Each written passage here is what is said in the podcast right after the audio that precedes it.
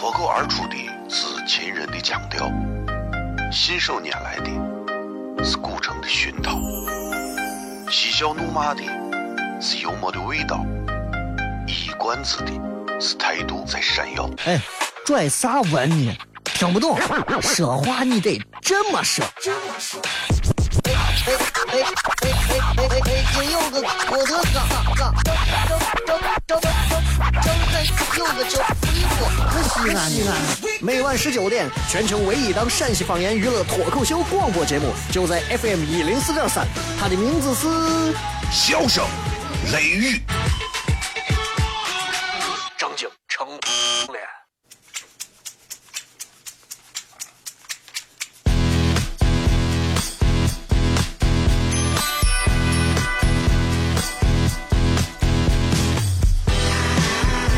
位好，这里是 FM 一零四点三西安交通旅游广播，在每个周一到周五的晚上的十九点到二十点，小雷为各位带来这一个小时的节目《笑声雷雨》。各位好，我是小雷。了解咱节目的朋友都知道，十五分钟之前能听到的东西不多了，因为十五分钟之前本来就有一些别的板块，按道理讲七点整我就应该开始，但是那有些东西就是这样子的，所以我现在也习惯了，就是每天到这个点儿开始也挺好的啊，反正。有些时候话不要太多，你你没有发现，其实语言量过大，话太多，反而显得你这个人，包括你说的话和内容都非常的轻贱，对吧？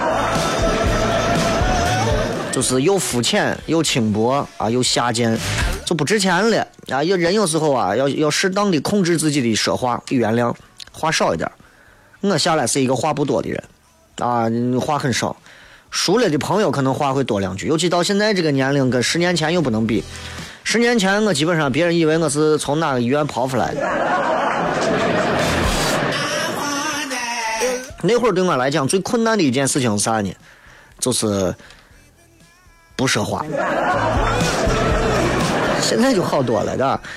但是现在我想说的是，其实现在对我来讲，我认为人世间挺困难的一件事情是征服一个女人。我指的征服一个女人，不是精神上或者肉体肉体上，我指的是，呃，就征服她，就这么说，就你比方说，今天有个女娃啊，女娃嗯，跟她男朋友，那男朋友男娃我觉得也不咋样，她现在才发现男娃反正有点渣啊，然后想离开。我突然意识到，我突然那天发现，原来开导一个女人是这个世界上最难的事情。你给她说，你说，你离开那个渣男。干啥嘛？他跟你说呀，哥，我舍不得那段感情。那你就跟他说，那是这，那你呃睁一只眼闭一只眼就算了，继续在一块嘛，毕竟嘛，对吧？很多分分合合，最后可能还能获得正果嘛。他说那也不行，我心里头难受。我在那跟他劝了、开导了将近四十分钟，我突然发现这个道理，就是你不管你用啥样的立场啊，一个男人用你用啥立场，女人都能找到相应的理由，然后把你反驳死，然后他们自己还在各种自相矛盾里头永远不出来。所以开导了四十分钟之后，我端着我都操了，我也不开导了。所以不要跟女人讲道理，啊，然后我就选择我直接骂她。记住。不要跟女人讲道理，有些时候不如直接骂她显得更有效。我就直接骂她，我说你个瞎眼儿，你个废物，你简直你哈，你你你简直拿你你看你对你父母对得起吗？啊，你简直你这呀骂了一顿，骂也骂不醒，当然骂骂不醒。他最后跟我说，其实他对我还是挺好的，把他家一回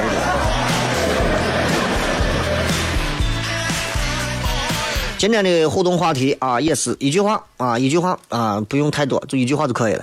每个人都有一个自己的属相，每个人都有一个自己的星座啊。小雷是啥呢？射手座。很多人说，咦，花吗？你们以为你们哪个星座的人不花？哎呦，说的跟真的似的，对吧？这个每个星座有每个星座的特质，每个星座有无数个特质。比方说，我就符合射手座的特质。崇尚自由，不喜欢被束缚。你们也有你们的星座，说一个你最符合你星座里的哪一个特质？最符合的，记住是最符合。新浪微博，各位可以来关注一下小雷啊！当然，微信也可以来搜索小雷，关注微信公众平台。休息一下，回来再片。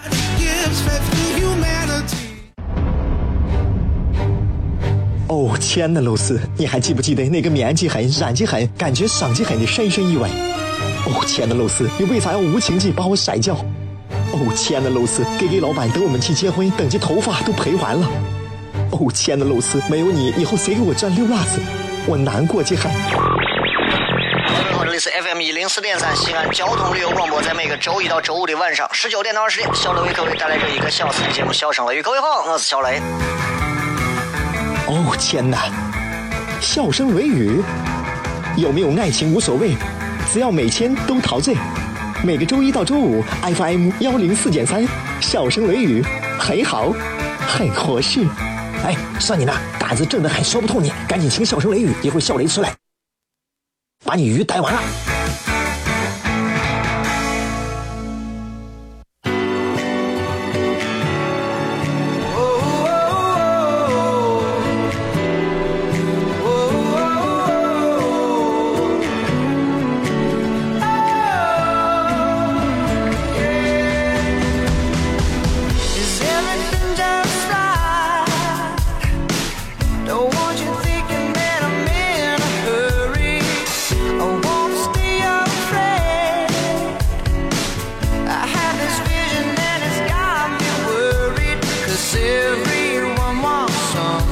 欢迎各位收听《笑声雷雨》，各位好，我是小雷。今天半点互动，所以咱们从七点半之后啊，应该是从七点三十几分开始之后，咱们就正儿八经就开始进行互动了。所以半点之后啊接下来的这十二分钟，给大家谝个啥呢？还是想谝一点本地的事儿。西安人的生活里头有一些东西是不能少的。我相信我一说，你们都知道都有啥，对吧？我们都知道都有啥，那很简单。比方说，面。比方说，泡沫，是吧？我指的是吃，当然还有别的，还有很多东西。你比方说，城墙、钟楼、雁塔，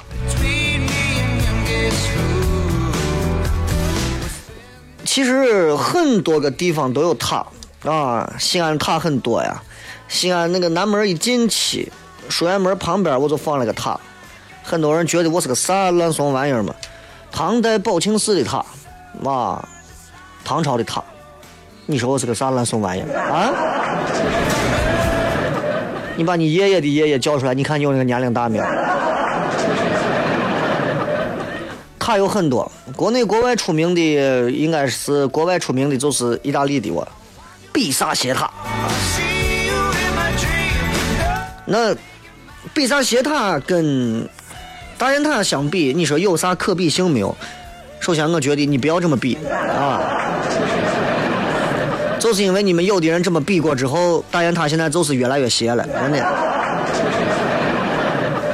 对吧？咱中学的时候就学过关于伽利略当时自由落体的实验，然后就站到比萨斜塔上，有这么个事情。这个斜塔挺有意思的，意大利的这个比萨斜塔，啊，这个偏离了地基的外沿二点五米，它的顶层突出四点五米，正儿八经是目测都能看出来是斜的，但是它斜而不倒，就世界上著名的景点，啊，大雁塔。正儿八经在同样大雁塔的地方立了千年，没有发现它是歪的，对不对？嗯，咱没有看出来它是歪的。咱要重新说了，很多西安人都说大雁塔，大雁塔，我到大雁塔哪啥啥啥地方，每天尤其南郊附近、大雁塔附近的人都要提到关于大雁塔的很多事情。但是大家都是提方位啊，或者是他提一些名字，但是很少有人现在就大雁塔身旁边的人也没有几个知道大雁塔历史的，真的。就是这样，就是这样，就跟你跟你媳妇结婚十二年之后，你会发现你慢慢的你忘了你媳妇，你跟你的很多纪念日，但是你们单位小姑娘你都记得。啊，大雁塔，唐代永徽三年修建，公元前公元啊六百五十二年，不是公元前，公元六百五十二年。当时呢，呃，玄奘这个呢，当时就是修它，就是干啥？藏个经，哎，把经放到里头。塔呢，七层高，六十四点五米，这是咱西安的正儿八经的象征。啊，有人就说你到西西安，你不到大雁塔等于没到西安。就跟说，你没有上过长城，你就不是好汉一样。所以我到现在我都不算好汉。包括咱西安市的市徽，图案也是大雁塔，对吧？你很少见西安市的市徽是一碗羊肉泡馍的，对吧？那你想，如果这个大雁塔也是个歪歪字，那那就太有艺术美感了，真的。但是我要给各位说的是，其实古代的那些塔，十塔九斜，大雁塔也是斜的。根据当年的记载，早在七百多年前的时候，大雁塔就已经发现倾斜了。陕西当年相关的这个测绘方面的测绘部门的八五年测量，当时大雁塔倾斜的速度非常快。九六年的时候，大雁塔斜啊斜到啥地步？倾斜度达到将近是呃一千毫米左右。一千毫米你算嘛？毫米、厘米、分米，对吧？就零点一米，差不多，那就很厉害了。一千毫米左右，呃，就是就是一米多，一米多。我账头现在算不过来。所以，当时在九几年的时候，就很多人看大雁塔就是歪歪子。我现在反正记不得那个事情，但确实是。但为啥九五呃八五年到九六年这这段时间大雁塔斜成那个怂样子呢？我现在回想一下，九八五到九六年之间，我虽然已经生下来，从三岁到十几岁啊，但是为啥我来大雁塔来的少？俺我在东郊，那会儿到一趟大雁塔，相当于要出远门啊。你想对吧？所以没有太多的印象了。但是确实那会儿大雁塔是歪的。为啥你那段那段时间是歪的？当时的地下水过度抽取地下水，当时西安市的这个城市用水增加。增加了之后呢，河流的水量就少了，然后城市饮用水一少，当然他周围这些单位呢说，那我就自己自己动手，丰衣足食，打个井吧。你要知道，你自己打井，那就没有任何的限制，无限制的就在这开采、挖、挖井，然后地下水严重的匮乏，所以西安城区的承压水位就。下降，我不知道你们玩过模拟城市没有？模拟城市里头，你必须要对底下的地下水和电路，你一定要有一个这个排列组合，你否则的话，你这个城市就没有办法生存，你知道？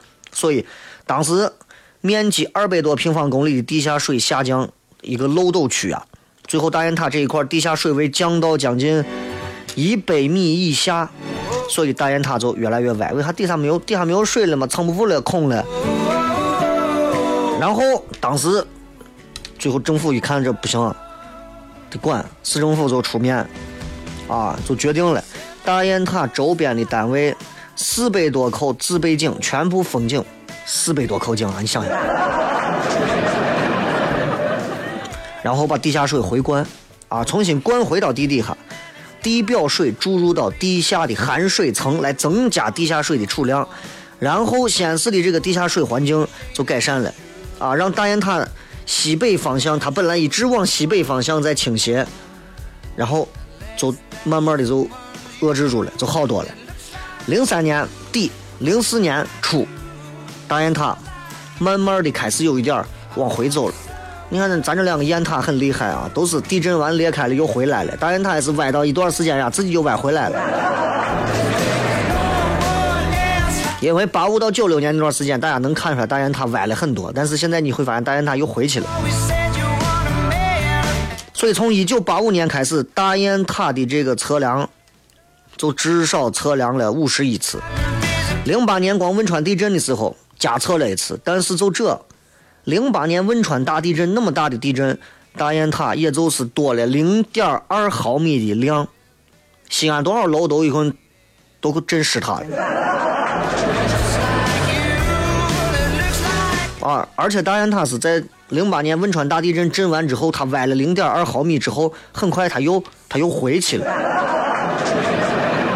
所以现在大雁塔一千三百年的历史呀，一千三百年，你算一算，如果你们家人能活一一百岁，十三代人，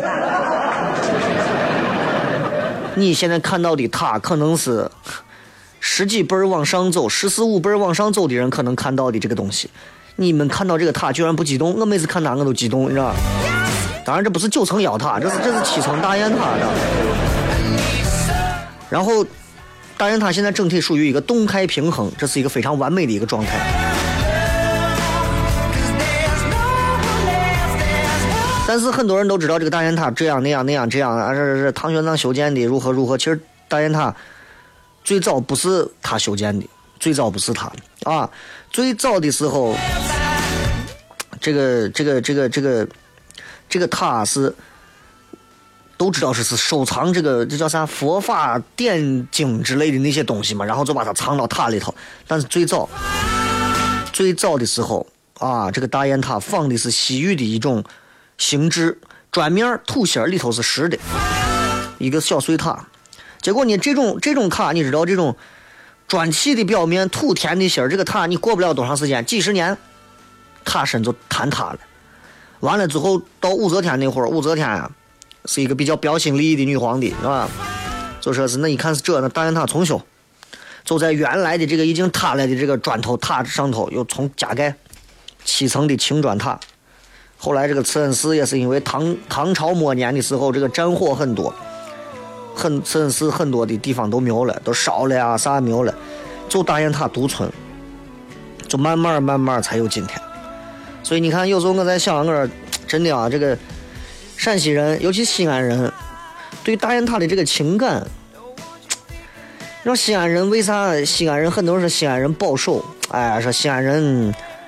就是很多时候明明知道可以创新一下，但是西安人就愿意按照老的办法来。其实我仔细琢磨一下，跟咱的这些古迹有关系。每天我们走街串巷，进这个门出那个门路过钟楼，路过雁塔，我们已经习以为常，我们习惯了。我们如果不这么做，我们会觉得非常痛苦，对不对？我们应该这么做，我们就应该这样子。你想，如果有一天你开车出去到西安啥地方转，钟楼没有了。大雁塔没有了，城墙没有了，一半以上的司机都得丢，对吧？所以，啊，所以你看，一直到公元的一六零四年，明朝万历二十三年，唐代的这个塔修的差不多的基础上，现在的大雁塔，在明朝那会儿又在外头加了个包层，包层有六十厘米厚，所以你看现在大雁塔。对吧？这是几朝几代的人的心血。我们这一辈人，我说心里话，你只要保证大雁塔在咱这一代，咱不要让它倒了。不然真的啊，就咱陕西话，我修仙儿，真的是，对不对？人家那么多古人都把一个塔都给你弄得好好的，你一个现代人，高科技，一个原子弹能毁了半个城市的，你把一个塔你弄不好，对吧？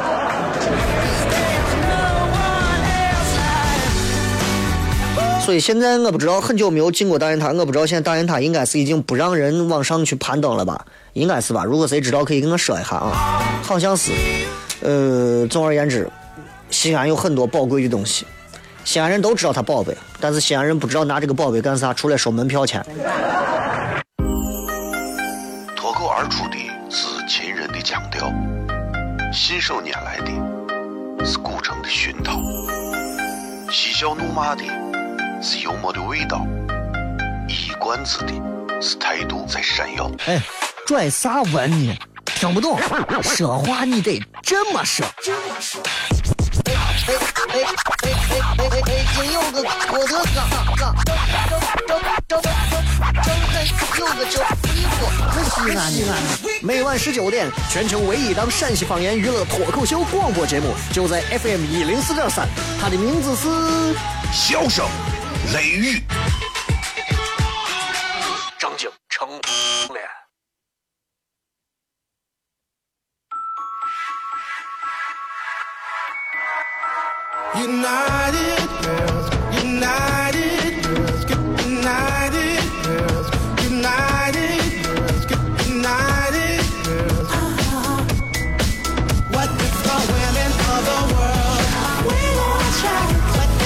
欢迎各位收听《笑声雷雨》，各位好，我是小雷。最后一点时间来跟各位互动一下，看看各位都会发一些什么样好玩的问题。当然，我还是很希望大家除了发这个。直播帖里的一些问题之外，更多的能够发一些别的问题啊。光是直播帖里的问题，千篇一律也挺无聊的。这会儿你们要学会跳出来，说一点别的。你看微信平台上啊，我找几个比较好玩的。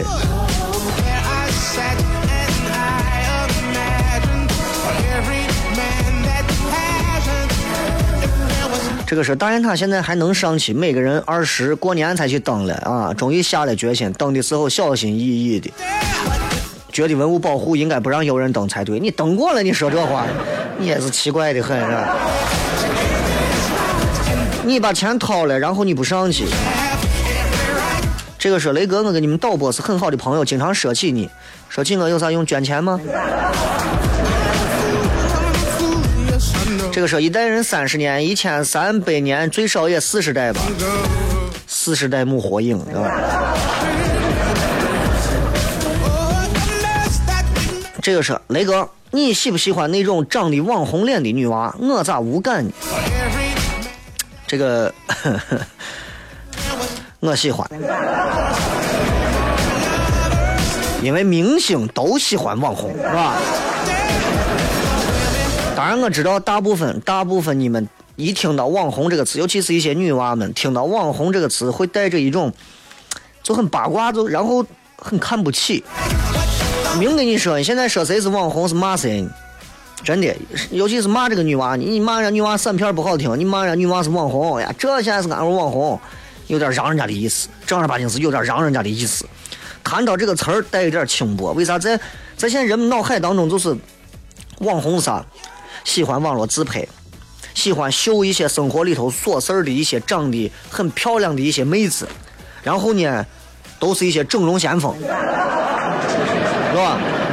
呃，都是一模一样流水线出来的，双眼皮儿，欧式双眼皮儿，啊，鼻尖小小的，鼻梁高高的，微型的锥子脸，对吧？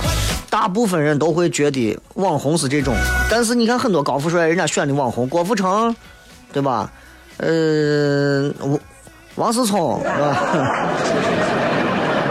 啊，罗志祥，对吧？人好多找网红呢，这没有啥，人家网红有人家的本事。我要给你各位说的是，明星没有瞎，很很大程度上是我们瞎，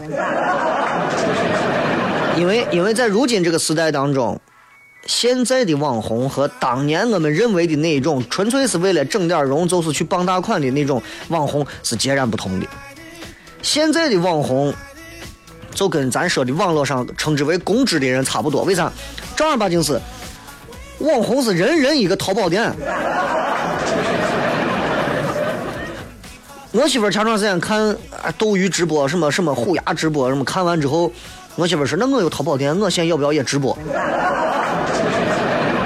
我说你要直播，我就给你淘宝个轮椅。他说为啥？那你直播我就打断你的腿。阿里巴巴官方数据，一五年的时候，淘宝女装前十名基本上都是网红的店。包括你们现在很多听节目有很多女娃，女娃应该比较了解，尤其是一些自认为长得还不错，但是又瞧不上人家整容网红的那些女娃们，就觉得有王思聪有个前女友叫个 Sherry，是吧？雪梨，店名叫个钱夫人，我不是给她打广告的，这这女娃交易额高达两亿元，她有这么一家淘宝店，而且是金冠。挺厉害，而且人家新西兰奥克兰大学的学霸，年轻漂亮能干富二代，对不对？那婚恋市场上那谁不追？那开玩笑。因为因为现在很多正儿八经是眼下最漂亮的、最有竞争优势的年轻的女性，都在现如今的这样的一个网红的圈子当中。为啥？你就是你你把它淘到历史当中去看，历史里头其实每个时代都有专门的美女直通车。以前漂亮女娃爱去哪儿？爱进文工团。后来漂亮女娃去哪儿？漂亮女娃当空姐去了，对吧？再往后去选美，去当公关小姐。那会儿有公关小姐，对吧？还有人是叫关公小姐，反正就是那意思。再后来到电视台当主持人，就这么几种。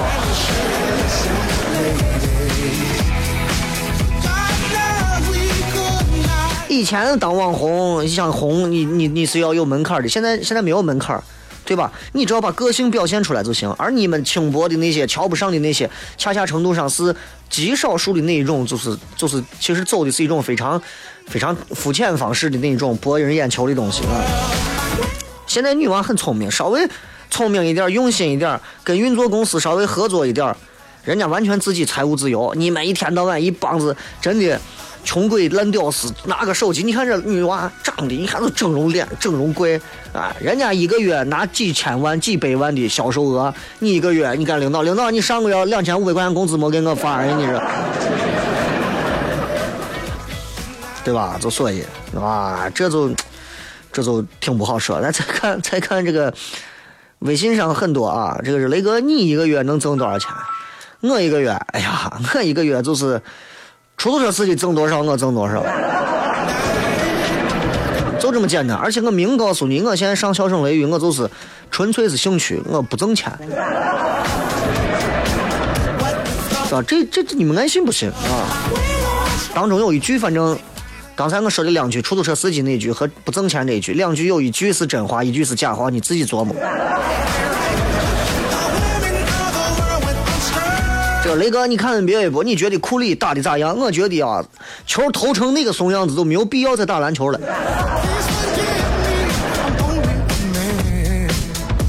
我觉得啊，我觉得啊，这个东西，很多人，包括我身边有人说，你库里那种投三分投成那个样子，投的都妖孽了。那那篮球打的还有啥意思？不是就要过人、传球、空中接力，那才有意思吗？那你说，对吧？你去看博尔特跑，跑个几百米，啊，拉前面拉第二名，将近能有几米远，两三个身位，四五个身位。那你说他这样跑有啥意义？他跑再快，一枪都打死了，有啥用？那你去看中国队的乒乓球赛，冠军、亚军、季军全中国人，有意义吗？你去看，你去看乔丹，对吧？在空中滑翔，卡特旋转暴扣，科比一个人七十多分，八十几分，詹姆斯坦克一样往里推，奥尼尔称霸篮下没有人拦，你说这篮球打的还有意义吗？竞技体育就是不断的挑战极限，超越极限才有意义。你看库里靠三分球，半场一个三分球，啪一进赢了。明明人家另外一个队那个雷霆也挺厉害的，但是你没有意识到这样的三分球，它颠覆了人类对投篮的理解，对篮球投篮的理解。虽然我投篮已经很帅了，对不对？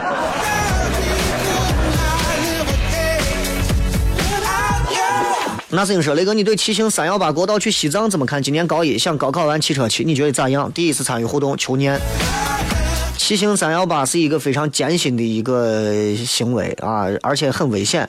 尤其这段时间，我觉得如果骑行的话，其实现在不是最佳的进藏的好时间，而且这段时间应该是温度啊、雨季都是比较大的。对于骑行者来讲的话，你首先做好亲爹亲娘不认识你的准备。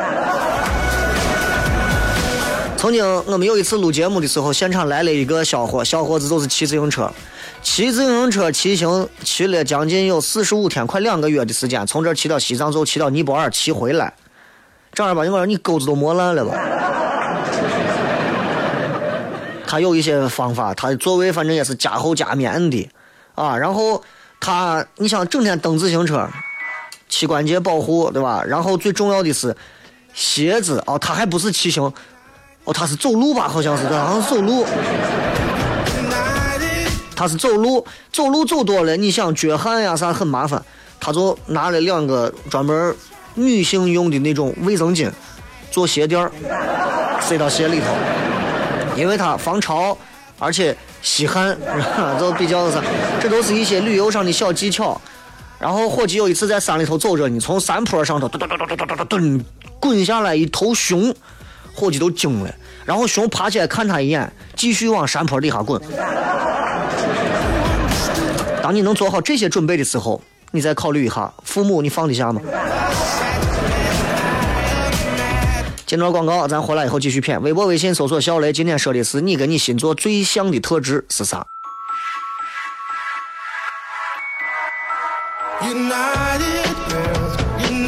来，咱们回来继续骗啊！这个这个这个伙计连着问啊，说我我是一一八年高三毕业七八月份去，他说我年轻想多感受一下。有人说骑三幺八是新的三俗，没有，我觉得其实我个人认为年轻啊有想法就去做，这一点是不会错的。因为到我现在这个年龄，我会认为我在年轻时候做了很多当时就想到就去做的事情，我现在就觉得不后悔，但是我仍然觉得做少了，应该做更多，啊。自己注意安全啊，对吧？出去走一走，你也就知道家里的好了。时光漫步说：“雷哥咋互动？你已经互动了，你还要咋互动？”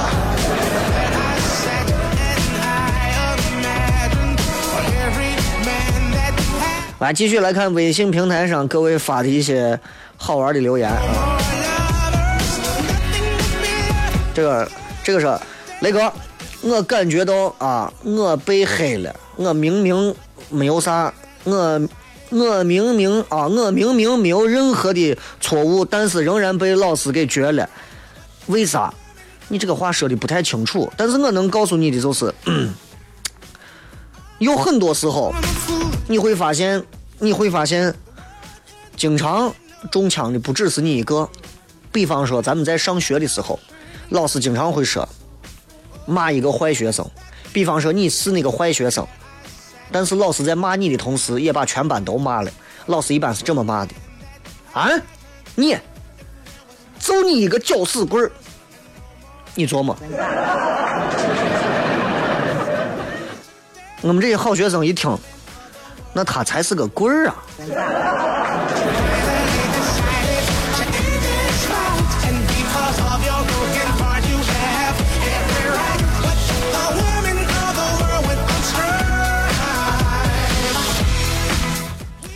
理解了吧？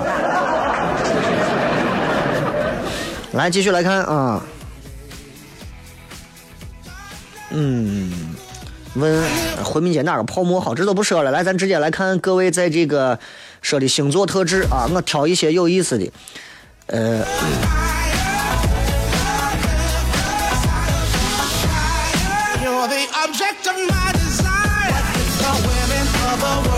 其实星座这个东西，大家啊，信则有，不信则无。呃，这个 Snow 说双鱼座的脑洞啊，这个啥说双鱼座的幻想，还有这个什么小姐说双鱼的柔情似水，好像双鱼座。其实我首先我不懂星座，我只能拿身边的人套。七百个前女友里头有双鱼座的，啊啊，呃，就因为有双鱼座的，所以我才明白，就是双鱼座不管是男娃女娃，尤其是女娃，哎呀，那个脑海当中那种粉红色的回忆啊，夏天夏天悄悄过去，留下小秘密。啊，幻想啊，永远让想让自己活在某一种那种环境当中啊！哎呀，童话呀，二次元呐、哎呀，咖啡厅啊，小花店呀，玻璃花房啊，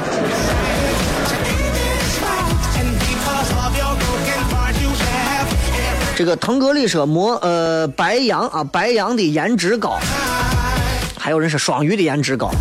呃，就因为我前女友里头也有七百个前女友里头有白羊也有双鱼啊，所以呢，嗯，仔细想一想，我会觉得其实，呃，双鱼能好一点儿啊，但但咱这个开玩笑胡说，也还没有没有说是真的就是这样说啊，咱主要还是看大家觉得自己更符合里面的哪个特质。星座倒不是最重要的，而是借着星座来说一下你自己的特质。这个李华说，金牛的外貌协会啊，我真是这样的啊，金牛对真爱花钱毫不手软，对不喜欢的人花一分钱都嫌多。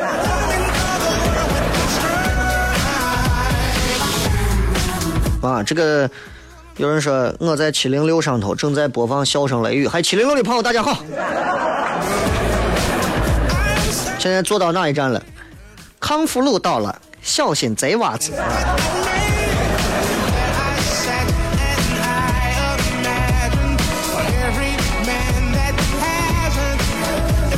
再看这个 巨蟹啊，巨蟹座说，我就巨蟹座的特质，我有一点是有的。我有母性光辉，谁都想保护。这个一个人有母性光辉，谁都想保护，往往到最后就会活活的吃亏，亏死自己，真的。哎，这个大黑眼说，天蝎女全身散发着性感神秘的气息，敏感、嫉妒心强，而且多疑，外冷内热，有仇必报。你说你都性感神秘了，你还有仇必报？你这。所谓情深说双子的乐观与矛盾。我媳妇儿，我娃同月同日的，两个双子。我不了解双子吗？对不对？啊，对吧？习大大双子，对吧？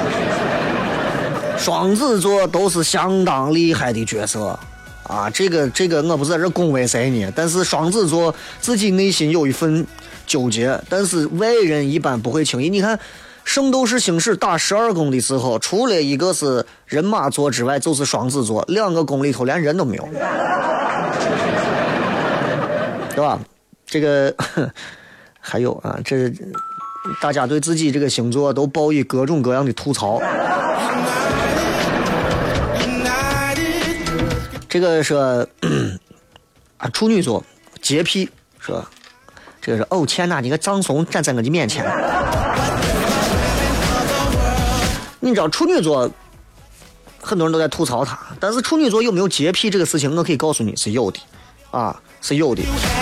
处女座呀，这个洁癖呀，我我认识一个伙计，我的一个关系很好的同事，是一个很著名的女主持人，她老公处女座，每天具体是谁我都不细说，这个每天就觉得自己是雷昂纳多·迪卡普里奥，知道吧？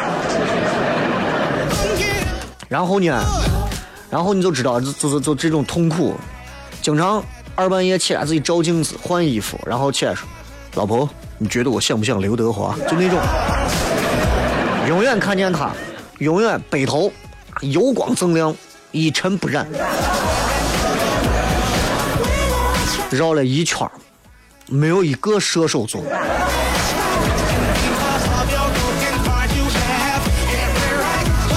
很多人都是天蝎、双子、金牛、白羊是最多的。呃，终于有个射手座了啊！小小强还有崔小俊说，射手座爱运动，射手的全部雷哥懂。作为一个射手座，最可怕的就在于，就是射手座有一点啊，我们任何时候，就像就我符合这一点，就是你跟我，咱咋都行。第一，必须让我觉得我对你这个人有兴趣，对这个事儿有兴趣。首先，他必须好玩。不好玩你跟我说，哎呀，你多棒，多优秀，多好，这个事儿多么的能赚钱，能啥？对不起，拜拜。谈恋爱也是这样，你跟一个射手座谈恋爱，尤其他是越说典型的射手座，你越要小心。你跟他谈恋爱，你跟他干啥？哎呀，你咋为啥不关心我，不懂我，你不爱护我，你不沟通我？不要跟射手座讲那些废话，射手座总爱自己。但射手座跟别人不一样，射手座爱自己是，就是一个娃爱自己。现在互联网上有很多，你像那个什么同道大叔啊，他们这些年轻娃，他们自己弄的这些段子，现在把星座已经吐槽的非常厉害，每个人都会关注他的这个微信号去看，是吧？所以咱们今天主要讲的不是星座的特质，而是讲你们每个人的特质。说雷哥，你平时跟嫂子咋沟通？你请指教。俺俩在一个屋里头拿微信沟通。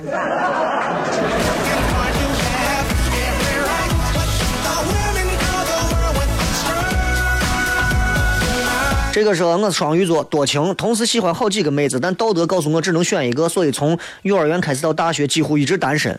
所以你是在用你的这前半辈子在跟着只能选一个的这种道德在抗争，对吧？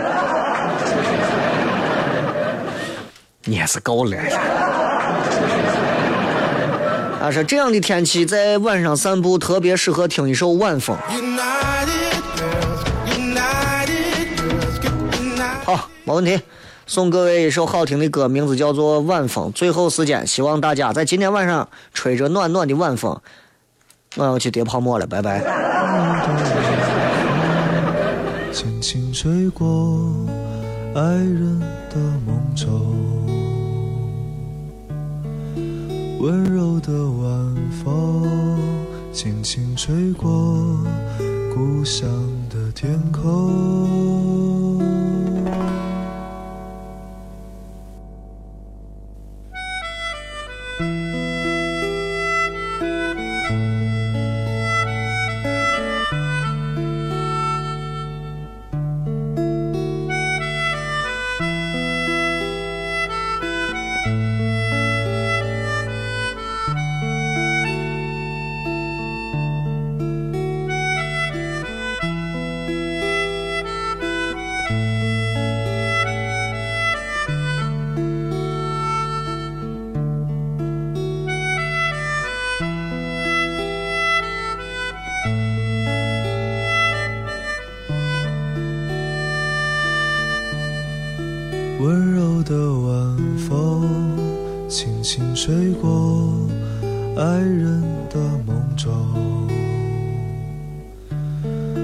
温柔的晚风轻轻吹过故乡的天空，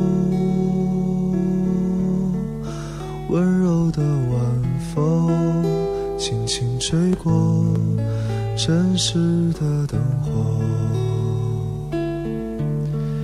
今夜的晚风，你去